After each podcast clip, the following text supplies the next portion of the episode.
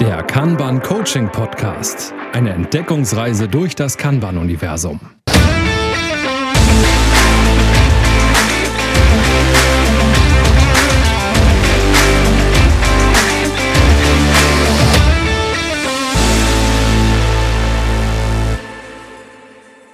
Kanban und die Praxis und hiermit herzlich willkommen zum Kanban Coaching Podcast. Von mir auch herzlich willkommen. Schön, dass ihr wieder eingeschaltet habt zu unserem Podcast. Heute wollen wir ein bisschen erzählen, wie Kanban so grob funktioniert. Also wie sieht denn das in der Praxis aus, wenn man das benutzt und auch so, für wen könnte das denn überhaupt interessant sein? Und ähm, ja, was, was, was machen wir damit? Und weil wir gedacht haben, das Kanban Board ist irgendwie ja doch sehr präsent in Kanban. Äh, wir haben in der Folge 1 darüber schon kurz gesprochen. Ähm, wollen wir quasi eine Doppelfolge machen. Heute erzählen wir so ein bisschen, was kann man Board und die Praxis und in der nächsten Folge gibt es dann schon einen kleinen Spoiler dazu, ähm, wie das Board aufgebaut wird, ähm, was es genau alles bedeutet, etc. pp. Vor allen Dingen, wenn es dann ein bisschen komplexer wird. Ne? Heute so ein bisschen grob, wie benutzt man das? Und du hattest ja, glaube ich, auch ein Beispiel, ne? Carsten, so, du hast auch gesagt, das simpelste Board ist doch, und was erzählst du da immer? Genau, das kennt, glaube ich, wirklich jeder. Drei Spalten. Erste Spalte To-Do, zweite Spalte Doing, dritte Spalte dann. Und zu diesen drei Spalten gibt es dann auch noch verschiedene Variationen, wie sie in der Benennung sind. Genau, also eine Eingangsspalte, irgendwas, bei einigen ist es Next, bei anderen ist es vielleicht eine Art Backlog und man, ihr hört schon, ist das ganz oft Englisch. Es ist einfach, ne, was, was noch abzuarbeiten ist, kommt in, den, in der ersten Spalte, das ist quasi euer Eingangskorb. In der Mitte ist dann meistens irgendwie in Arbeit oder irgendwas ähnliches und äh, in der dritten Spalte ist dann fertig ganz oft, wie gesagt, auf Englisch, to do, doing, done. Das ist das simpelste Board mit drei Spalten. Aber es gibt natürlich äh, noch viele Möglichkeiten, denn die Spalten repräsentieren letzten Endes Arbeitsschritte in, in eurem Projekt. Und äh, da gleich der Disclaimer, ich kenne es ganz oft, wenn die Leute Arbeitsschritte hören, sagen, ach, das sind ja ganz viele. Und dann sind dahinter so ein, so ein, so ein Bildchen mit, mit 24 Spalten.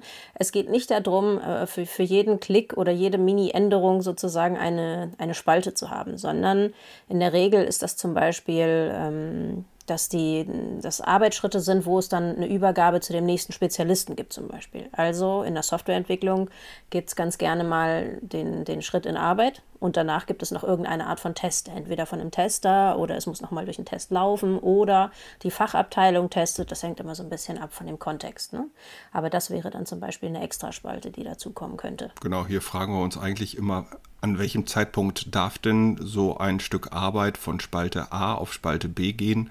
Und genau das sind die Sachen, die ich dann auch definiere. Ne? Ja, nicht nur das, sondern ich finde das auch immer noch mal wichtig. Wenn man ähm, Kanban macht, dann etabliert man ja ein Pull-System. Also man zieht sich seine Arbeit in, in, in die eigene Spalte quasi, wenn man freie Kapazitäten hat. Also beispielsweise, wenn, wenn ich etwas bearbeiten möchte, dann ziehe ich mir das aus dem Eingangskorb in, in Arbeit und nehme dann immer das, das oberste Ticket, ist normalerweise immer so, so die Reihenfolge, wobei Ticket dann halt vielleicht ein Zettel oder eine elektronische Karte ist mit, mit einer kurzen Beschreibung, was ich da zu arbeiten habe. Und dann habe ich mir das reingezogen. Das bedeutet halt nicht, wenn ich das getestet haben möchte, dass ich es einfach in Test rüberschieben kann, sondern ganz gerne gibt es deswegen nochmal sogenannte Pufferspalten, die dann so eine Unterteilung vielleicht nochmal sind. Ne? Also der Schritt in Arbeit ist fertig, dann tue ich das auf diese Pufferspalte und dann der Tester oder die Fachabteilung kann sich das dann da rausziehen. So wäre es theoretisch dann, um ein Pullsystem weiter zu wahren. Ne? Okay, ich glaube, den Teil vertiefen wir dann in der nächsten Folge nochmal mit den Pufferspalten. Ähm, aber was ist denn das Stück Arbeit, was ich da habe? Das sind unsere Zettel und auf denen steht letztendlich, was getan werden muss. Genau. Oder steht oder letztendlich die Anforderung, die umgesetzt werden soll. Ähm, und so sehe ich diese Anforderungen durch die Spalten wandern, von links nach rechts, aber eben, wie du es gerade so schön gesagt hast, eben als, als äh, System, wo ich mir die Arbeit aktiv hole und nicht, wo sie mir zugeschoben wird. Ich glaube, das ist auch der große Vorteil von Kanban im Gegensatz zu vielen anderen Bereichen. Genau, das Wichtige dabei ist, dass wir dann versuchen, alles im Fluss zu halten. Das heißt halt, halt auch nicht, wenn ich mir etwas ziehe, dann kann ich halt damit so viel Zeit verbringen, wie ich möchte, endlich mal und kann ganz in Ruhe arbeiten. In Ruhe arbeiten ist generell gut, das will ich jetzt gar nicht bestreiten. Es sollte nur irgendwie so eine Art äh, Fokus auch kreieren. Ne? Man macht das Wichtigste und wenn es fertig ist, zieht man sich das nächste quasi. Ne? Und im Fluss bedeutet dann auch, dass man darauf achtet, dass sich nicht irgendwo besonders gern zwischen den Schritten irgendwo die Tickets stapeln, also die Arbeitspakete, dass der nächste nicht hinterherkommt. Dann muss man irgendwann aufhören. Dafür sind ja aber auch die VIP-Limits, die helfen einem dann so ein bisschen bei der Optimierung des Flows. Das bringt mich gerade zu einer sehr, sehr spontanen Frage. Und zwar die Frage, wenn ich beispielsweise im, im Scrum oder grundsätzlich in der agilen Entwicklung, nehmen wir hier die Softwareentwicklung, ähm, den Grundsatz ähm, der Maximierung von Arbeit, also ähm, kleine ähm, Themen abzuarbeiten, ähm, nachgehe. Ist das beim Kanban auch so? Das heißt, filetiere ich mir meine Aufgaben hier auch in viele kleine Schritte, die ich durch den ähm, durchs Board ziehen lasse oder ähm, wie mache ich das denn hier? Ich muss nochmal gerade auf den Punkt mit der Maximierung der Arbeit eingehen. Das ist natürlich nicht das Prinzip, sondern eigentlich ist das so maximize the work not done. Also im Grunde ja. genommen das maximieren, äh, was, was gar nicht nötig ist, sozusagen rauszuwerfen. Also den Punkt, darauf zu fokussieren. Aber ich glaube, das, worauf Carsten hinaus will, ähm, um hinterher einen guten Flow zu haben, ist es gut, wenn die Arbeitspakete alle ungefähr die gleiche Größe haben. Also dass die Variabilität nicht so groß ist. Und ähm, letzten Endes bedeutet das im Umkehrschluss, wenn ich dann riesen ähm, Arbeitspakete habe und normalerweise mit kleinen arbeite, dass man die auch irgendwie runterbrechen muss oder in kleinere Happen schneiden muss. Das, das ist schon so. Aber das ist nicht so zelebriert wie im Scrum mit dem Story Slicing, mit dem Schneiden der Stories und so. Aber um hinterher gute Messungen machen zu können, ist das wichtig, dass die Variabilität der einzelnen Arbeitspakete nicht zu groß ist. Sonst äh, hat man hinterher statistisch keine belastbaren Wert, Werte, die man aus der Messung erhält. Nee, das, was ich gerade nochmal sagen wollte. Wir reden sehr viel über die Softwareentwicklung. Das ist aber vielleicht nochmal ein ganz wichtiger Punkt, dass besonders Kanban auch in ganz vielen anderen Abteilungen mittlerweile sehr großen Anklang gefunden hat. Ne? Denn ähm, ich glaube, ich hatte mit Carsten schon mal drüber gesprochen. Bei Scrum ist immer so, das ganz oft die Einstiegsdroge quasi für Agilität. Also die meisten fangen an mit Scrum und wissen gar nichts über Kanban und denken auch immer, Agilität ist gleich Scrum. Ne? Wenn wir agil arbeiten wollen, müssen wir Scrum machen. Und ähm, da kenne ich das ganz oft, dass in der Softwareentwicklung Produktteams tatsächlich mit Scrum arbeiten und die Fachabteilung und die Stakeholder drumherum finden das irgendwann total toll und wollen auch gerne agil arbeiten. Und dann kommen ganz gerne mal die Berater und bringen denen auch Scrum bei. Wobei es natürlich wichtig ist, dass sie den Scrum-Prozess generell kennen, wenn sie Stakeholder sind bei einem Scrum-Team. Das ist schon nicht verkehrt. Allerdings lohnt sich das meistens nicht für eine Fachabteilung, ähm, die vielleicht nicht komplex arbeitet oder mit komplexen Themen zu tun hat für, für ihre, ihr Daily Business, ihre tägliche Arbeit, ähm, dort Scrum einzuführen, weil es ist dann sehr, sehr viel Overhead mit sehr vielen äh, Dingen, die sie zusätzlich ähm, lernen müssen. Und für sowas eignet sich eigentlich Kanban hervorragend, weil es halt auch für komplizierte Arbeit sehr gut funktioniert und ähm, das kann ich immer nur empfehlen, dass man, wenn man agil arbeiten möchte und ist nicht jetzt Softwareentwickler, dann lohnt sich Kanban sehr. Da gibt es zum Beispiel HR-Abteilungen, habe ich schon gecoacht, die sich dann ein Kanban-Board selber aufgesetzt haben oder Kanban-Prozesse zum Beispiel für das Einstellen neuer Mitarbeiter, um zu gucken, in welchem Schritt sind die dort gerade unterwegs und auch der Klassiker, ne? jemand ist in Urlaub und dann weiß man gar nicht, wo ist denn dieser Kandidat XY jetzt gerade und ich weiß gar nicht, wo ich übernehmen soll. Und so ein Board kann einem da dann halt dann super helfen, sowas auch transparent zu machen, sodass jemand anders sich dann die Karte ziehen kann und kann das weiter, diesen Prozess verfolgen. Und natürlich nicht nur HR-Abteilung, ne? das äh, gilt natürlich für alle anderen, aber das jetzt mal als ein Beispiel, da, das ist sehr interessant für viele. Ja, ich glaube, Kanban lohnt sich immer dann, wenn ich eben kontinuierliche ähm, Ergebnisse bringen will, äh, will, die sich eben äh, nicht in irgendwelchen Sprints wiederfinden oder ähm, als, ich nenne es mal, abgepackte Zeithorizonte ähm, irgendwie dargestellt werden sollen, sondern wo ich kontinuierlich Daten bringen kann. Ähm, Im Gegensatz ähm, wirklich zu ja, zu Scrum, ähm, wo wir da doch eine sehr starke Sprintplanung haben und ähm, da sage, was ich innerhalb des, äh, Sprint, der Sprintzeit ähm, auch erreichen möchte. Wobei sich zugegebenerweise mit dem Scrum Guide 2021 ähm, ähm, da auch wieder eine Änderung gegeben haben. Ich bin fast der Meinung, die haben sich ein bisschen Kanban angepasst.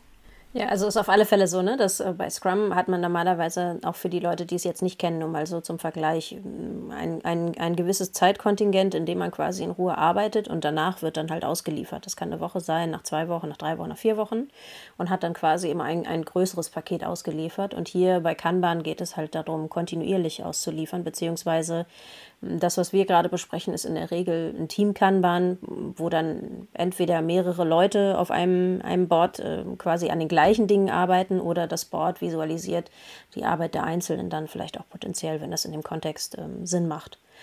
Kanban gibt es auch für einen persönlich als Personal Kanban und da muss man dann auch gucken, ob einem das äh, vielleicht hilft, seine tägliche Arbeit zu organisieren und vielleicht besser funktioniert als die klassische To-Do-Liste, weil alle Abteilungen, die jetzt plötzlich agil arbeiten wollen und mit Kanban arbeiten wollen, haben natürlich vorher auch Ergebnisse geliefert. Es hilft einem nur manchmal bei der Koordination vielleicht tatsächlich ähm, Kanban zu nutzen und die Visualisierung hat halt super viele Vorteile, allein die. Ja, und die WIP-Limits.